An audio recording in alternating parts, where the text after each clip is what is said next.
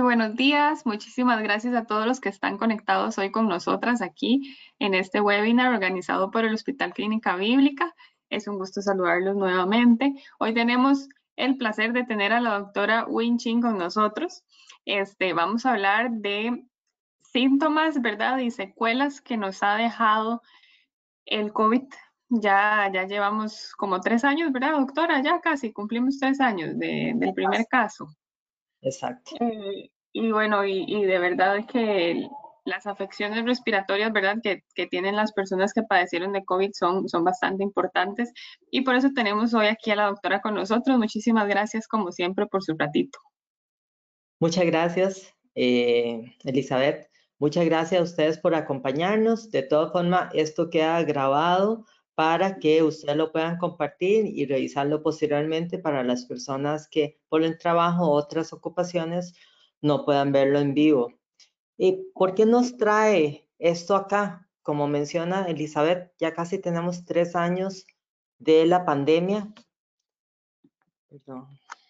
de la pandemia y son múltiples las personas que han estado infectadas. Una, dos, hemos tenido usuarios y pacientes que han tenido hasta tres veces infecciones y también eh, usuarios que eh, a veces ya últimamente hemos visto la actitud que la gente ni siquiera se hisope porque supone de que pueda tenerlo y, y pasarlo eh, o con síntomas muy leves o asintomáticos. Entonces, la idea es hacer una revisión eh, un poquito concisa porque esto es algo muy amplio. De cada sistema hay miles de artículos y todavía probablemente eh, la evidencia científica no está clara en algunos de los aspectos que le voy a mencionar, pero probablemente eh, dentro de meses o, o, años nos va a arrojar mucho más luz en ese sentido. Voy a compartirles lo que se sabe hasta el momento y lo importante es no eh, durante el COVID tanto, pero aunque voy a mencionar algunos aspectos importantes durante la enfermedad, por si acaso algunos todavía lo, lo va a padecer. Eh, lo que vamos a concentrarnos un poquito más, esto es una duda que a mí me llega a la consulta igual que otro montón de colegas. Eh, ¿Qué es COVID prolongado, crónico afección post-COVID? Cualquiera de los términos se emplea para esto y es cuando la persona tiene más de un mes de síntomas después de haber padecido. O sea que durante el cuadro, eh, inicia el cuadro y tiene síntomas continuos más de un mes. Hay personas que pueden tener meses, incluso hasta, hasta ya hemos visto casos de un año o más. Eh, el interés de esta charla no es eh, hablar de la epidemiología, cuántos casos hay en nivel Costa Rica, mundial, eh, durante la infección aguda, sino aclarar las dudas que hay, qué pasa después del COVID. Si hay un virus, aparte del COVID, que nos ha invadido a la sociedad costarricense y mundial, es el virus del miedo. Pero con miedo nosotros no podemos trabajar. El miedo tenemos que gestionarlo. Y el punto es decir, bueno, tuve COVID, ojalá eh, durante el cuadro uno tome más medidas y no simplemente decir, esto es una gripe y resalto todavía que, que hay vacunación, que las personas que no se haya vacunado y ojalá convencer los antivacunas, que es una de las medidas preventivas más importantes junto con las medidas de aislamiento social, mascarilla, lavado de manos, y esas medidas todavía, sobre todo el lavado de manos, tienen que prevalecer. Nosotros estamos viendo últimamente aumento de las infecciones respiratorias. ¿Por qué? Porque ya ha bajado las medidas, porque se decretaron que ya no era obligatorio el uso de mascarilla y otras medidas. Y hay mucho más libertad en ese sentido. Entonces, ¿cuáles son las personas que pueden, si alguno de ustedes o sus familiares ha tenido una infección, una enfermedad grave o moderada incluso, eh, eso significa que ha estado hospitalizado o ha estado en la unidad de cuidados intensivos. Pero ¿qué hemos notado en la consulta? Que hay gente que por miedo ir al hospital se ha aguantado a estar, incluso alquila equipo de oxígeno en la casa para aguantar tener la infección en la casa, porque eh, para muchos eh, el sinónimo es que si voy al hospital me interna, me voy, a, me voy a grabar y me voy a morir. Entonces es como una secuencia de presagio que la gente tiene, entonces, y mucha gente no se monitorearon y no sabe que si le bajaron la oxigenación o no con los oxímetros de pulso, que son dispositivos que se colocan fácilmente en el dedo para medir la oxigenación y el pulso. Muchos lo adquirieron durante la pandemia y lo tienen en la casa para poder ver. Si nosotros analizáramos mucho de las personas que ha tenido el COVID y les preguntamos cómo ha estado la saturación, cuando normalmente una persona promedio normal, joven, debería tener los 97, 98, pero aún en los cuadros COVID, aún no siendo muy grave, le ha bajado la oxigenación, que puede ser 92, 91 o hasta algunos 90. Ya cuando es por debajo de 90, significa que la oxigenación está a un nivel crítico y si esto es sostenido, es uno de los indicadores por la cual los usuarios o los pacientes tenían que ser hospitalizados porque amerita otras medidas o medicamentos para poder controlar el estado inflamatorio, que es el problema del COVID. Lo que desata el virus dentro del cuerpo es que el cuerpo lo reconoce como un cuerpo extraño, como cualquier virus, bacteria, hongos, etcétera, pero el COVID tiene la posibilidad de desatar todavía mucho mayor. Entonces el cuerpo comienza a defenderse y en esta defensa es que produce la mayoría de las complicaciones o la inflamación que puede ocurrir en cualquiera de los órganos del cuerpo que vamos, a hablar un poquito más adelante. Si la persona tiene afecciones médicas previas y, o factores de riesgo, tiene mayor riesgo de que esto se prolongue. Si tuvo un síndrome inflamatorio multisistémico, esto suena muy raro, para explicarle un poquito más claro, es que cuando está internado le dicen, es que está fallando el pulmón, está fallando el corazón o el riñón no está orinando o hay afectación a nivel neurológica eh, con diferentes síntomas de, a veces de, convulsiones, obnubilación, que la persona está como desorientado. El no estar vacunado aumenta el riesgo de que el COVID se prolongue y en el adulto mayor y lo que no se sabe por qué, cuál es la fisiopatología de por qué las mujeres le dan más este síndrome de COVID prolongado, crónico o afección post-COVID. Cualquiera de los términos son, es aceptado en la literatura. Entonces, ¿cuáles son los síntomas más comunes? Entonces, si usted tuvo COVID y resulta que todavía llega al mes o un poco más de semanas y todavía continúa estos síntomas, quiere decir que usted tiene un, un síndrome, ¿verdad? Post-COVID o COVID prolongado, para que pongamos atención. Entonces, estos y la trampa de todo esto es que puede aparecer los síntomas, desaparecer y regresar, porque algunas personas indican, pero yo me sentía ya bien y después otra vez sentí el cansancio, otra vez la fiebre regresó. Entonces, los síntomas más importantes y que se parece como el síndrome de fatiga crónica. Y esto también se vio en cuando hubo la, pandemia del, eh, eh, del H1N1 en el 2009. Se vio y también otro cuadro que aquí no llegó, que fue en el Medio Oriente con otro virus que se llama MERS. Entonces hay fatiga, cansancio, más de lo normal. Ya cada uno de ustedes sabe cuál es el nivel de actividad, el nivel de vitalidad que tiene para que ustedes consideren, sí, estoy más cansado fiebre, que puede ser de diferente grado, falta de aliento o nosotros llamamos disnea a nivel médico o dificultad para respirar, como que no le sustenta, tiene que respirar más hondo para llenarse. Cambios en el sentido de olfato o gusto, o sea que persista, sobre todo eh, la pérdida del, del, gusto y olfato, que es algo bastante patognomónico del COVID, no, hay pocas entidades que da esto y nos acostumbramos a que la infección por COVID genera la pérdida del gusto, que prácticamente la persona, oh, perdí el gusto, voy a hacerme la prueba. Esto es algo que a nivel social ya, ya, ya lo tiene ah, eh, incorporado como conocimiento. y hay empeoramiento en los síntomas después de la actividad física. Cualquiera de los síntomas anteriores, menos lo del olfato, sobre todo el cansancio, la fiebre, la fatiga, puede aparecer más después de que hizo alguna actividad física, puede ser no es, o mental intensa. O sea, que la persona comenzaron otra vez a hacer ejercicio, dice, no aguanto de estar así. Entonces, estos son los síntomas principales. Ahorita me voy a enfocar un poquito más en la parte respiratoria, dado mi especialidad, lógicamente.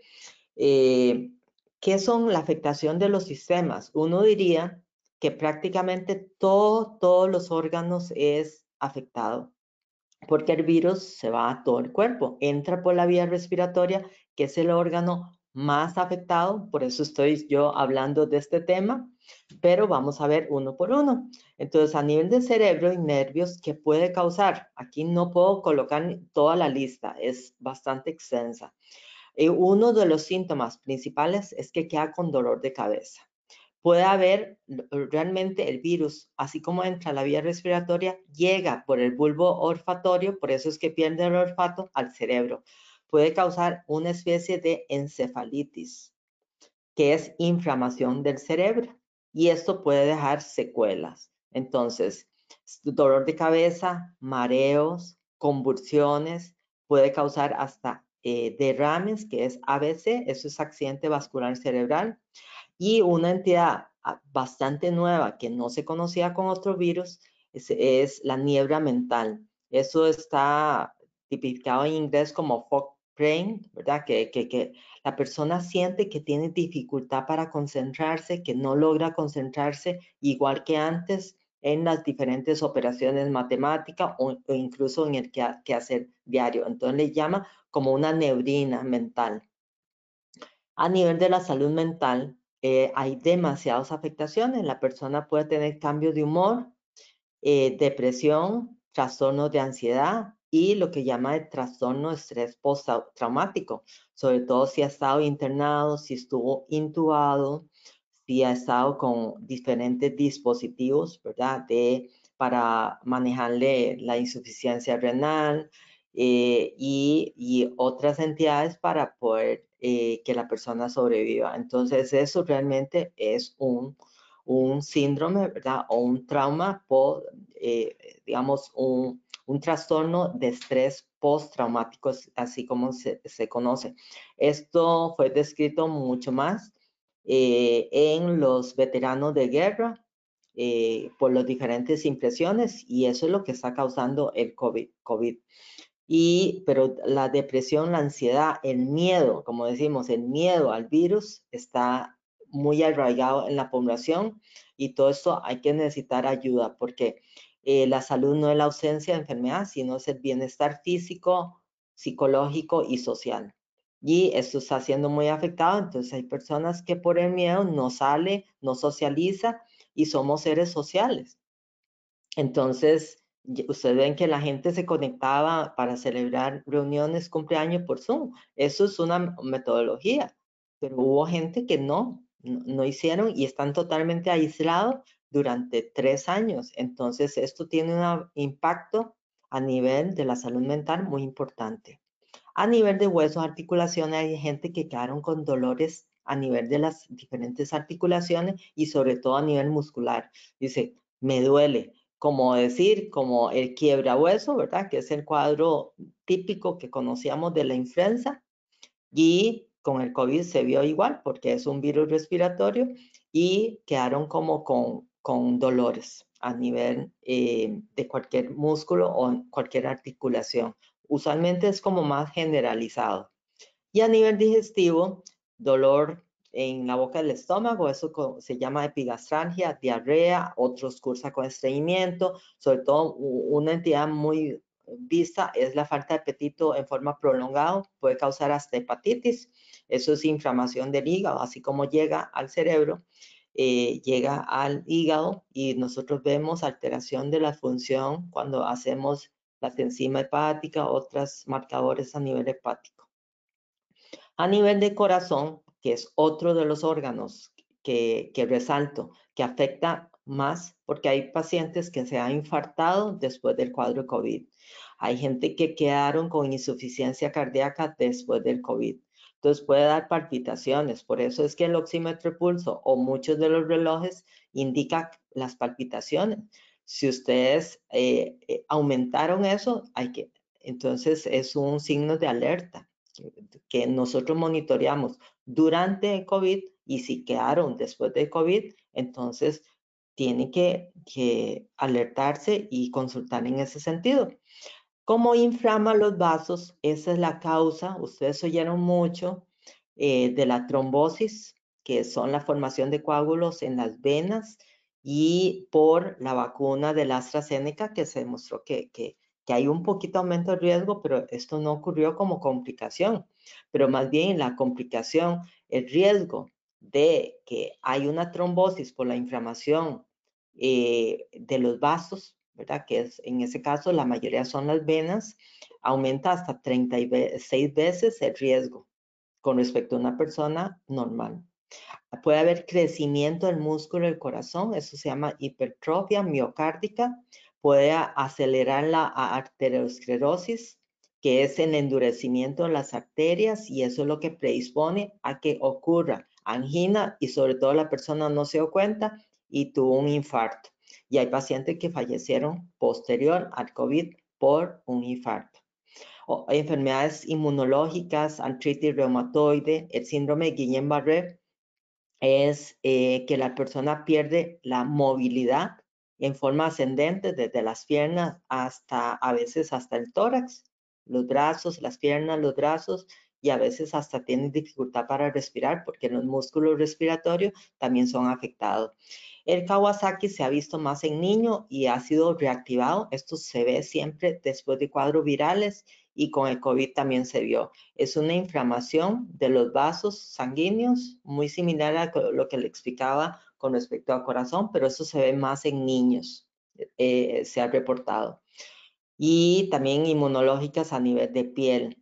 Otros síntomas han sido salpullidos prolongados, cambios menstruales, insomnio, se ha visto mucho, mareos, entumecimiento, hormigueos, caída de cabello, entre otro montón de síntomas. Estoy resaltando los principales. Entonces, si ustedes tienen esto, ya pueden entender que es por el COVID pero algunos de estos órganos son más vitales, son vitales y lo que quiero no es asustarlo, es alertarlo a que si tenemos, deben consultar.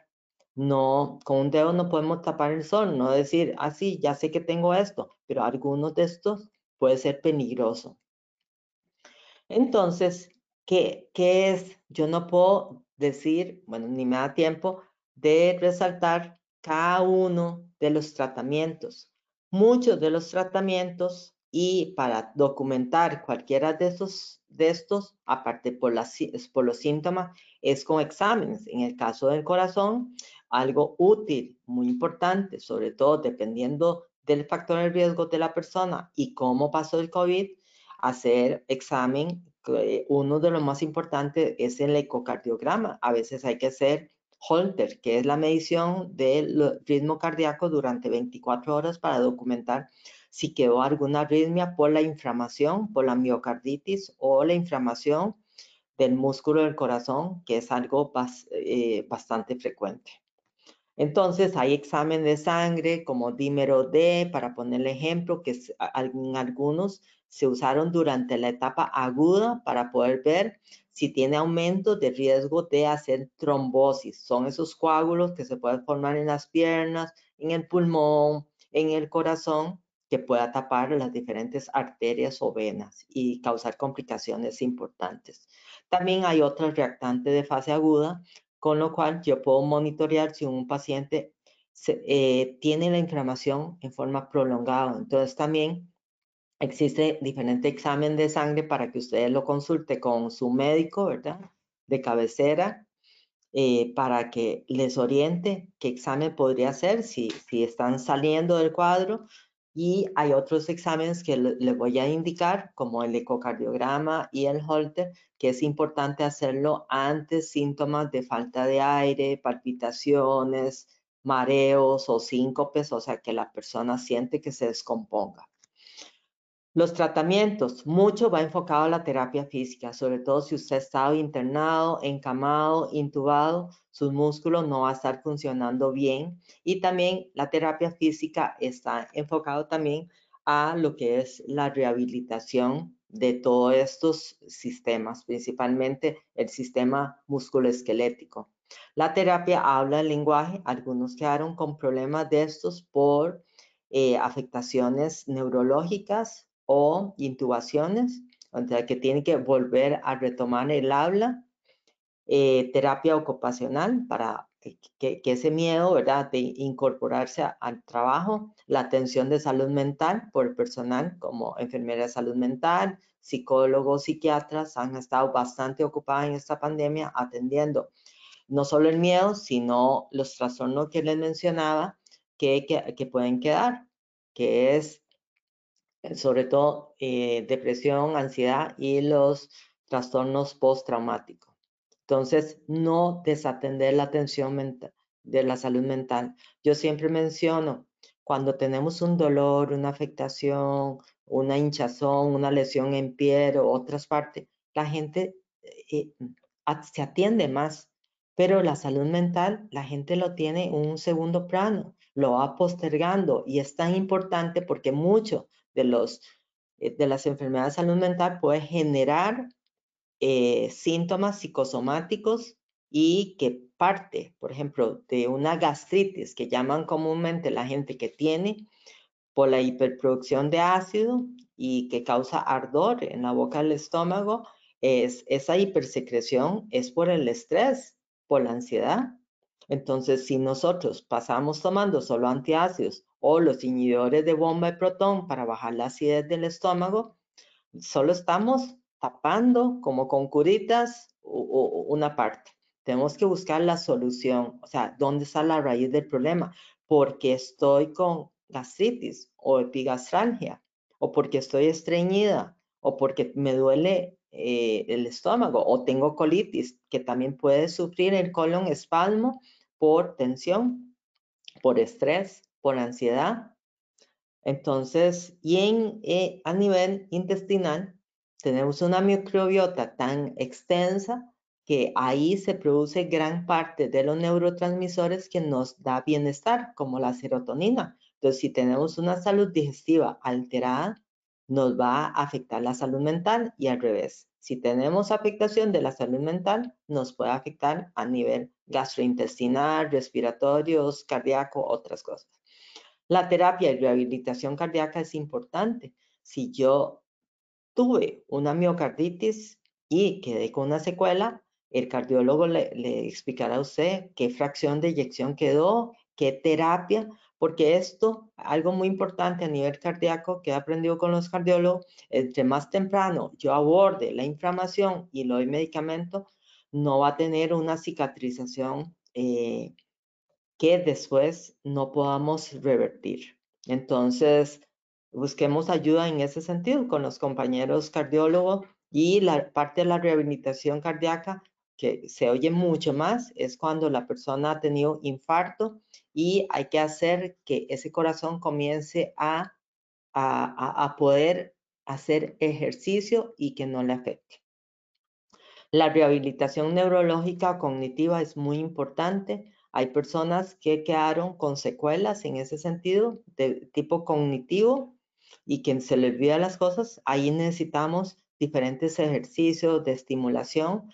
Hay psicólogos, hay personal dedicado a la neuroestimulación. Eh, y entonces, para que usted sepa que no es quedarse así, sino que para casi todo existe un remedio.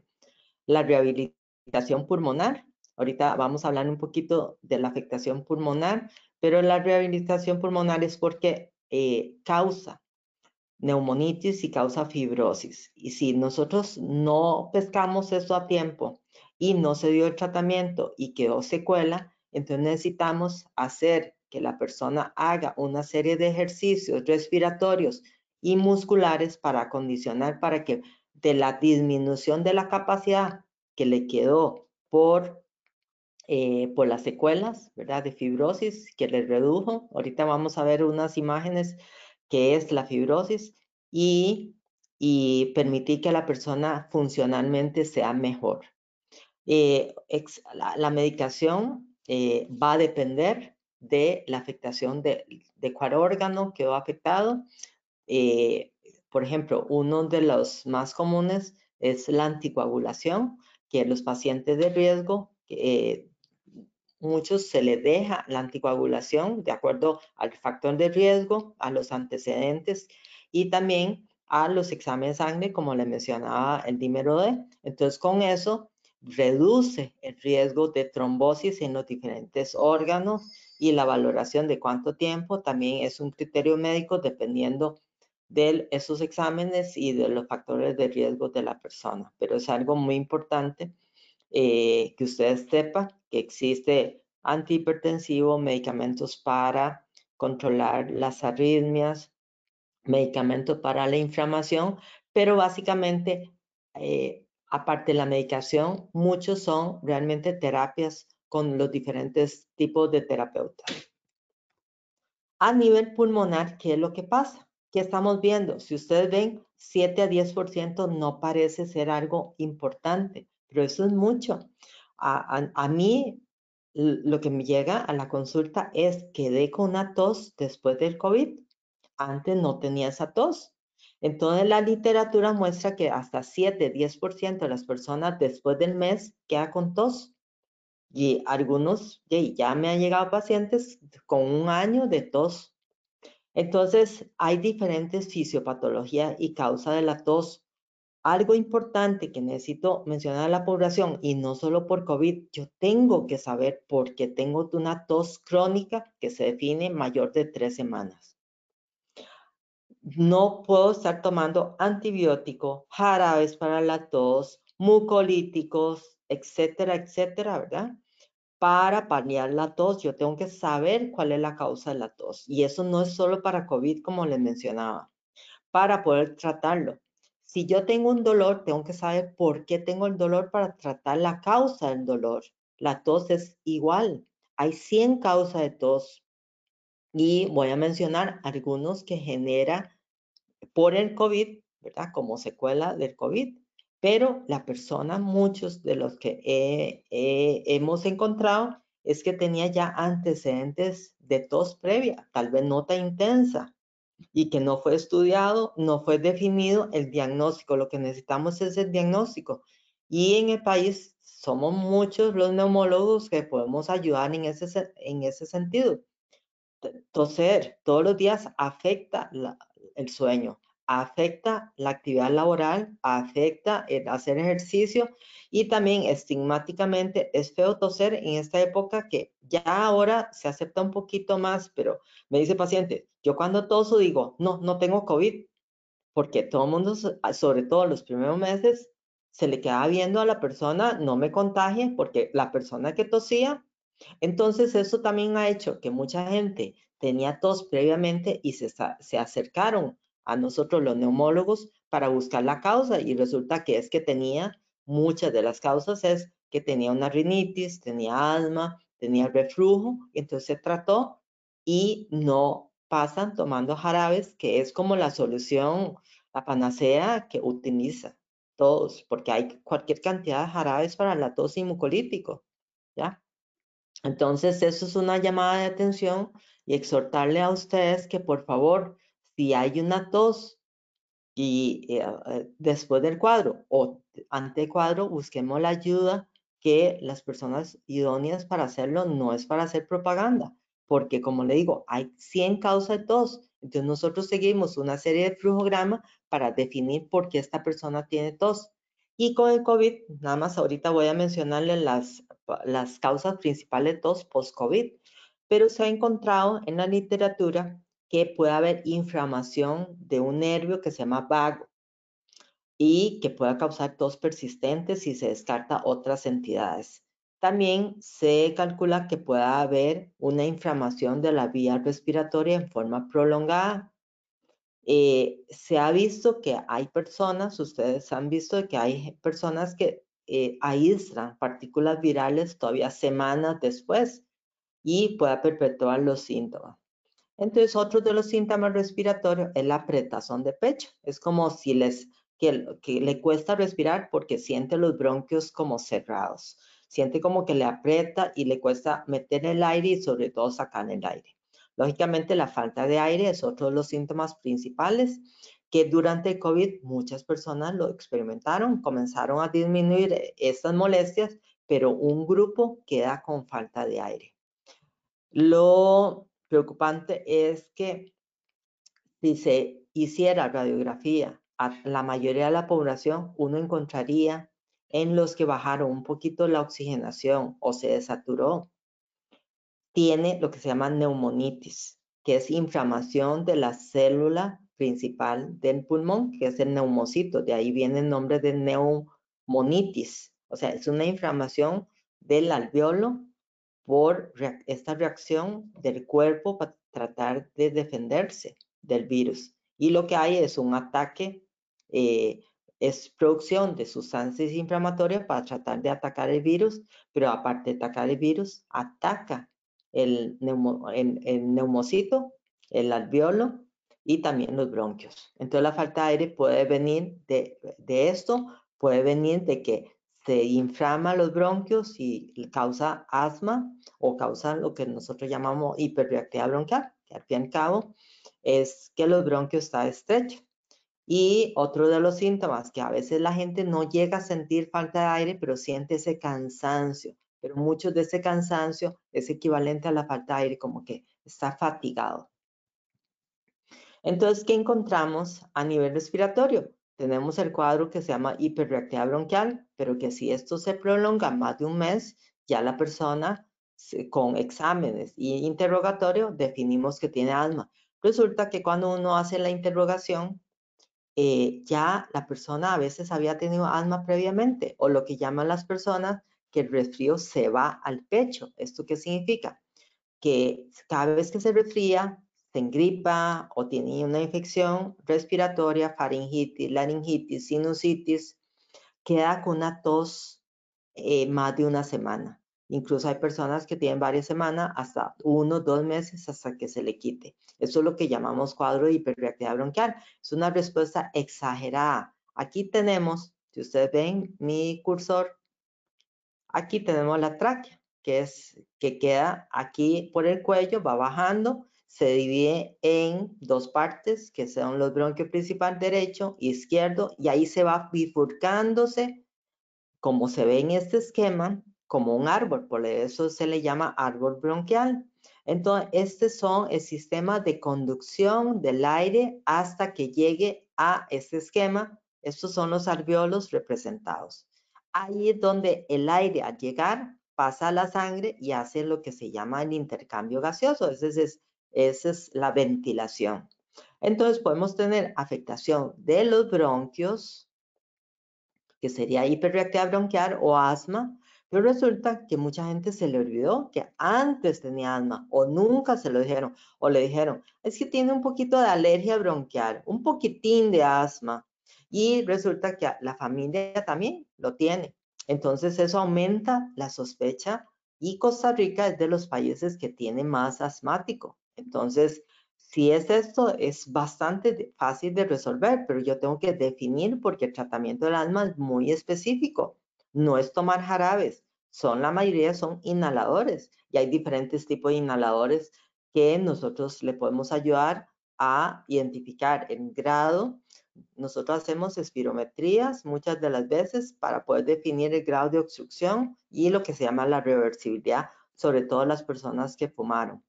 Entonces, aquí ustedes ven, tenemos millones de esos alveolos que son sacos alveolares, que es donde hacen intercambio. Entonces, nos pueden inflamar los bronquios y los alveolos, entonces que se convierte en neumonitis que les mencionaba. Neumo de neumocitos, itis de inflamación.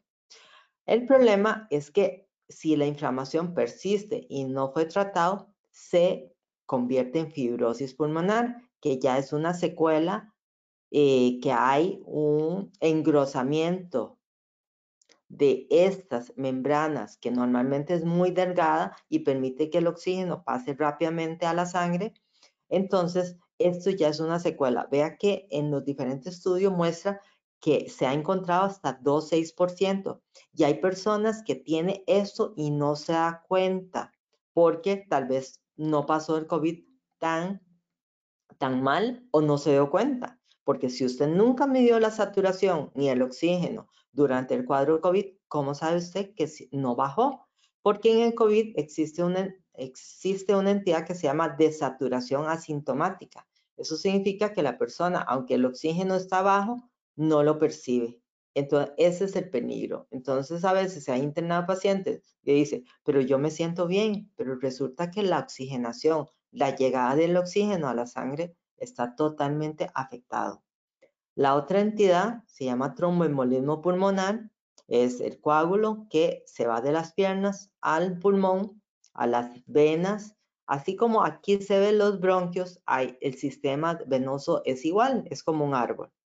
Entonces, aloja un coágulo, ahorita lo vamos a ver un TAC, y también otras afectaciones, pero no son tan crónicas, eh, son las neumonías, eh, abscesos pulmonares, que eso hay que tratar, y las bronquiectasias son dilataciones de los bronquios como secuela de la infección. Es una cicatrización también anormal, que esto no va a desaparecer una vez que se forma. Vamos a ver, esto es una radiografía típica de alguien que tuvo COVID y no siempre cuadro grave. Esto no es una radiografía de un paciente grave. Si ustedes ven todos estos puntitos que se ven, ¿verdad? Que sobra, porque debería verse como estoy señalando. El pulmón debería verse así de negro y no así de blanco. Todo esto es parte de la inflamación y la neumonitis que ocurre. Como les decía, mucha gente tiene esto y no lo sabe. A veces tomamos una radiografía durante por otras razones o por curiosidad y documentamos esto, que es la neumonitis. Si hacemos una tomografía computarizada o que popularmente llamada TAC, porque antes era axial computarizado, esta neumonitis es esto. Hay estas zonas que es de infiltrado en vidrio esmerilado, como las, las puertas de algunos de los baños, ¿verdad? Que deja ver los vasos y en casos más importantes, normalmente los pacientes así, normalmente tienen que estar con ventilación no invasiva o lo que llamamos cánula de alto flujo, que tal vez algunos de ustedes tuvieron familiares o experimentaron por, por carne propia eh, el usar las mascarillas. ¿Para qué? Para poder meter más cantidad de oxígeno mientras esto se recupera, ¿verdad? Se desinflama porque todo, como le decía, el pulmón debería estar así, negro o como esta zona. Entonces, toda esta ocupación son líquido y células inflamatorias que está ocupando los sacos alveolares y no deja que el oxígeno pase. Esta es la razón por la cual baja la oxigenación. Entonces ve que son de dos grados diferentes y hay todavía casos más extensos. Esto ya es un caso un poquito más avanzado. Generalmente son pacientes que uno ve esto después de, de las cuatro eh, semanas. Y si ustedes ven, parece una red. Esto es lo que llamamos nosotros fibrosis pero con un tratamiento muchas veces adecuado, se logra a las 12 semanas limpiarlo. Hemos visto los pacientes que se logra limpiar. Aquí todavía queda un poquito de secuela de la neumonitis, pero hay una recuperación. Esto no es siempre garantizado. Hay pacientes que queda así el resto de su vida y queda secuelas. Y vamos a ver el siguiente. Este es el caso de un paciente que tuvo una neumonía abscedada, o sea, el germen que entró fue muy agresivo, se formó un absceso pulmonar y después de un esquema eh, agresivo de antibióticos logró resolverlo. ¿Se acuerdan? Les mencionaba bronquiectasias. Estos son bronquiectasias, son bronquios que están engrosados, dilatados, que perdieron su función normal. Esto es bastante frecuente después de infecciones tan graves como esto. Y entonces puede propiciar que la persona esté tosiendo, botando flema siempre y es otra de las causas que hay que tratar. El tromboembolismo pulmonar, aquí voy a enseñarle alguna imagen, El angiotac es que se coloca medios de contraste y entonces los vasos se pintan, digamos, ese es el medio contraste. Esto blanco. Ve que esta es la aorta. Pero, ¿qué pasó? Aquí ustedes ven que aquí hay un defecto. Aquí hay otro defecto. Aquí hay otro defecto, o sea que en lugar de, verse la sangre así homogénea como acá, tiene un defecto. Aquí tiene otro defecto en el lado derecho de, un, eh, de una arteria lobar. Todos estos son cuadros de trombos o coágulos que quedó dentro de una arteria o varias arterias del pulmón. ¿Esto qué pasa? Impide, o sea, puede llegar oxígeno, pero el oxígeno no está pasando a la sangre porque la sangre tiene un coágulo que le está tapando. Entonces esto causa falta de aire, causa falta de aire crónico. Entonces, entonces la falta de aire no se trata con oxígeno, sino que hay que ver cuál es la causa que le propició o los cuadros anteriores que veíamos, puede ser cualquiera de esto o el asma que le mencionaba. Entonces existen pruebas para que usted lo conozca porque hay bastante desconocimiento. La espirometría es una prueba de función pulmonar que nos permite medir la capacidad del pulmón, o sea, todo el aire que yo jalo para adentro y logro botar. Y también me mide si los bronquios están eh, parcialmente obstruidos, como en el caso de asma o las personas que fumaron. Eh, hay gente que fumaron y de hecho era un factor de riesgo de complicación para el COVID, pero nunca se ha hecho una espirometría y uno documenta en la consulta mediante una espirometría que tiene una obstrucción irreversible por el consumo de tabaco. Y a esto se le suma tal vez las diferentes afectaciones, entonces aumenta la falta de aire, pero ya de por sí tiene en el fondo una enfermedad pulmonar obstructiva crónica, dícese bronquitis crónica o enfisema. Y existe otra prueba que se llama prueba de difusión con monóxido de carbono. Esto lo que hace es medir del oxígeno que llega a los alveolos, qué tanto pasa a la sangre con este gas que es el monóxido de carbono. Es muy útil, es muy sensible, mucho más sensible que la espirometría. Se hace en el Hospital Clínica Bíblica, de hecho es el único centro que lo tiene en forma particular, aparte de la caja, que hay diferentes centros que hacen esta prueba, que no es muy difundido, la gente no lo sabe, hay muchos especialistas que no lo saben, por eso sí quiero eh, que la gente entienda de que es una de las pruebas eh, que hay que hacerle los pacientes que tuvieron un compromiso moderado o severo. Prácticamente es una indicación importante de hacerlo. Y entonces, si esto está normal, sabemos que el intercambio gaseoso está bien junto con una tomografía.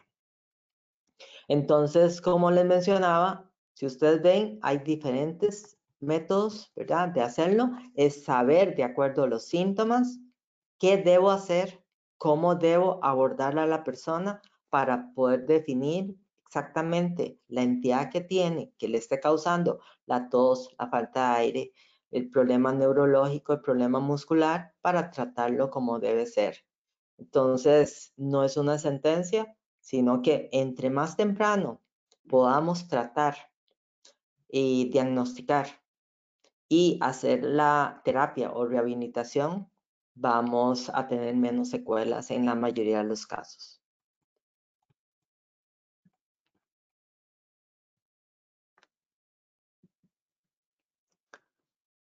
Muchas gracias. Ahora vamos a dejar eh, para, para un periodo de preguntas que Elizabeth me va a ayudar. Sí, señora, perfectísimo. Muy completa la exposición, muchísimas gracias. Vamos a ver por aquí. Este, tenemos un segundito. Bueno, hay, hay muchos comentarios muy positivos, muy agradecidos de, haber ¿verdad? tocado este tema, este, que, que ya por el tiempo que pasó tal vez es un tema que se olvida, ¿verdad? Uno cree que ya pasó y entonces están muy agradecidos por sacar el tema otra vez tan relevante. Sí, Elizabeth, que no ha pasado. Todavía tenemos lo que pasa es que ya no hay un reporte a nivel de Ministerio de Salud mucha gente está diagnosticándose por test caseros, que es válido, ya, pero hay mucho desconocimiento de todo lo que pueda causar y sobre todo lo que quiero es que la gente entienda posterior a eso, si hay síntomas, que, que deben hacer, que deben sospechar.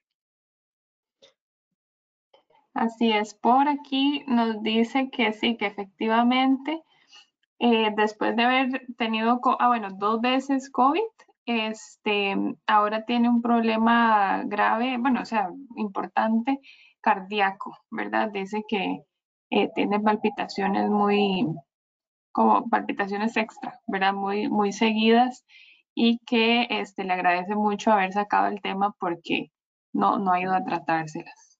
Sí, debe verse con un cardiólogo porque, o sea, uno tiene palpitaciones cuando corre, cuando se pega un susto, hay un momento de alegría, pero lo que ha permitido, por ejemplo, el oxímetro de pulso, ¿verdad? Que aquí enseño, es que esto puede medir tanto la oxigenación como el pulso. Entonces uno dice, si estoy tranquilo, no debo tener, cuando decimos palpitaciones o taquicardia es mayor de 100, yo no debo tener de mayor de 100. Entonces, si eso marca eso, ojo, si, si no es un momento que me asusté, yo tengo que decir, ¿por qué es que tengo palpitaciones? Y es estudiarse mejor y si ya el cardiólogo le descarta que no tiene nada, nos quedamos tranquilos, pero no podemos nosotros suponer que, que, estamos bien, ¿ya? Porque hay personas que a veces no hacen estudio, no consulta porque les da miedo que le diga algo, pero ya todo a tiempo es mejor. Por ejemplo, aquí ustedes ven, mi saturación es de 99, mi pulso es de 73, ve que hay dos números. Eh, uno ve cuál es el, el, lo que dice acá, ¿verdad? Aquí dice saturación oxígeno. Entonces, eso varía. Entonces, uno puede dejarlo un tiempito para poder identificar. Eh, y estos equipos durante la pandemia se abarató montones y fue bastante accesible, ¿verdad? Y la gente que llegaba a emergencias se los ponía para poder uno ver sin tener que sacarle sangre, que son los llamados gases arteriales, ¿verdad? Con una punción. Entonces la gente en la casa, yo que controlaba a los pacientes por COVID durante eh, diferentes periodos, daba tranquilidad a mí y a los usuarios, a los pacientes, decir, estamos estable, estamos bien, no ha bajado, porque la gente de la ansiedad, la aprensión, puede sentir falta de aire. Eso puede causar, pero entonces tenemos que ver, no todo es ansiedad. Si fuera por ansiedad, qué dicha. Entonces se trata la ansiedad.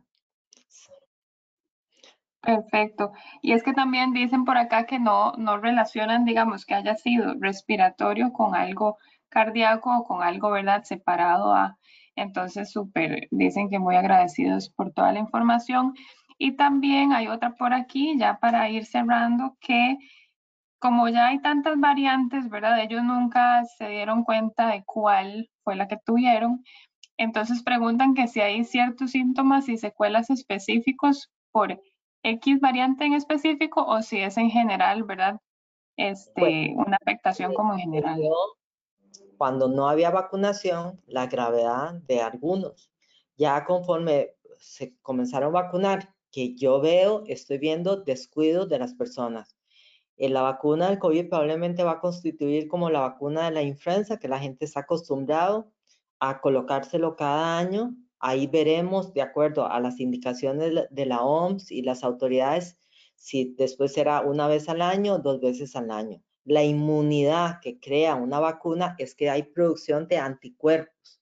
Son sustancias que en el cuerpo se produce por el estímulo de la vacuna, entonces que llega a atacar el virus cuando entra más tempranamente antes que haga estrago. Eso es lo que digamos, en forma sencilla lo que puedo explicarles de la vacuna.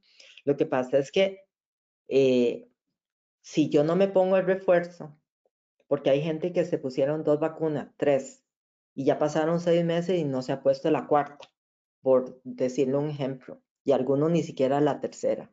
Y cree que está bien porque ya, ya no oye eh, muertos, ya no oye tanto gente enfermo, pero créanme, Yo todavía sigo viendo pacientes con COVID que me hace consulta porque hacen las pruebas caseras. Hay casos, hay un montón de casos que vienen de viajes y vienen contagiados. Ya, dependiendo de tu factor de riesgo, hemos tenido pacientes jóvenes sin mayor factor de riesgo que ha fallecido, sobre todo antes de la, de la vacunación. Entonces yo no, yo debo desmitificar todo lo que existe de fake news o sea, son noticias falsas de todo lo que dicen que produce las vacunas. Yo tengo las cuatro dosis y si me tengo que poner la quinta, me lo pongo. Yo no propago ni recomiendo nada que yo no estoy convencida que hay que hacer. Ya, la vacuna es lo que ha salvado el mundo. La vacuna, la letrinización y el agua potable, ¿verdad? A partir eh, de su instauración, es lo que ha cambiado la salud pública. Entonces yo no puedo creer que todavía a esas alturas existen mitos de todo, incluso de médicos. Entonces eso es lo peor, de que hay médicos que convencen a la gente que no debe vacunarse. Secuelas, sí, es que hasta la vacuna de la gripe puede causar Guillain-Barré. Uno, un caso de un millón. Ya. Entonces, ¿qué es lo que pasa? Hasta que usted no se enferme, no se enferme suficiente o en su familia no hay alguien que fallezca, la gente a veces cree que no pasa nada, que al principio se veía que la gente decía, ah, no, es que hay unos cuantos que le dan. Ahora dígame a quién no conoce ustedes que le ha dado COVID. Y como le decía, hasta tres veces. Así es, perfecto. Y doctora, por acá nos preguntan si existe em, alguna diferencia entre las secuelas entre hombres y mujeres o que si ha sido por igual en, ambos géneros. Lo que se ha visto es que hay más casos de afectación en hombres a nivel mundial. Entonces, por lo tanto, uno va a ver más secuelas por la cantidad de, usuarios que han afectado en forma proporcional pero se ha visto que las mujeres tienen un poquito más de síndrome post-COVID, que era lo que hablamos, COVID prolongado, post-COVID, afectación post-COVID. Eso no se sabe por qué. Ya, así como los hombres, ¿por qué padece más? Porque ya tiende más a trabajar un poco más afuera. Se ha visto que tiene eh, en el pulmón mayor cantidad de receptores de la angiotensina, así es como se llama, hay receptores de eso en el pulmón y los hombres tienen más. Por eso es que también eso se relacionó a que los hombres se infectaron más. ¿Ya? Entonces, hay diferentes variantes. Yo no puedo saber cuál variante, exceptuando epidemiológica, cuando a veces, por ejemplo, cuando estuvo la cepa delta, que causó mucha mortalidad, mucha morbilidad, fue muy agresiva, ¿verdad? Pero no sabemos con las mutaciones si ahorita va a surgir otra. Y eso está pasando en China. Ya, se nos filtra poca información, pero China cada tanto está cerrando otra vez, porque está surgiendo, los virus muta. Esa es parte de la inteligencia, ¿verdad? Genética que ellos tienen para poderse defender. Pero dentro de estas mutaciones también hace que pueda algunos virus extinguirse. Entonces, no, o sea, ya no sirve ni hay a nivel de eh, laboratorio que yo identifique qué virus tuve.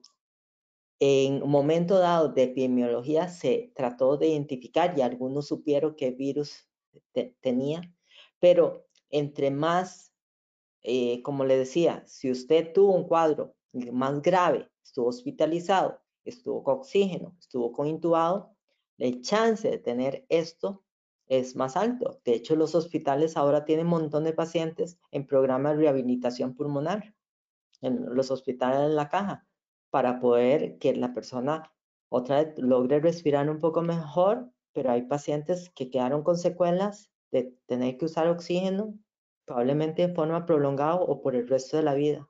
Entonces, no es jugando. Entonces, si tenemos, tenemos la suerte, un país que tiene vacunas todavía, ¿por qué desaprovecharla? ¿Ya? Eso es uno de los mensajes más importantes que exhorto. Prevención. ¿Ya? Así como existe la vacuna del neumococo para cierta población, para una de las bacterias que causa más neumonía, bronquitis, eh, sinusitis, hay que ponérselo en cierta población. La de la gripe, toda la población debería ponérselo. Los que no califica porque no entra dentro de la lista de la caja, la vacuna cuesta 9 mil colones. ¿Qué cuesta poner eso anualmente? ¿Ya? Entonces es averiguar, es saber, el conocimiento nos da poder. ¿Alguna otra pregunta? No, no señora, eh, muchos comentarios igual positivos. Recordarle a todas las personas que este webinar está siendo grabado y lo vamos a subir a el YouTube de el Hospital Clínica Bíblica. Si ustedes pueden también, porque hay algunas preguntillas de algunos temas que usted ya mencionó, entonces ahí ya los pueden volver a repasar. Pueden también compartir esta presentación, ¿verdad? Con alguna persona que, como dice la doctora, tal vez no, no sabía eh, que esta podía ser una secuela o que no se la ha tratado, ¿verdad? Entonces, para que ustedes estén ahí súper pendientes del, del canal de YouTube y también ahí siempre subimos todos los webinars que hacemos semanalmente. Así que, doctora, como siempre, agradecerle mucho el ratito. Interesante, con la idea de educar la población, ¿ya? Como les digo, estoy viendo en la consulta un montón de pacientes como secuela con tos, pero averigüemos por qué tengo tos para tratar la causa específica o la causa específica de la falta de aire. Así es, perfectísimo. Muchísimas gracias, doctora, como siempre. Mucho gusto. Hasta luego. Y muchas gracias a todos los que se conectaron y feliz tarde para todos. Hasta luego.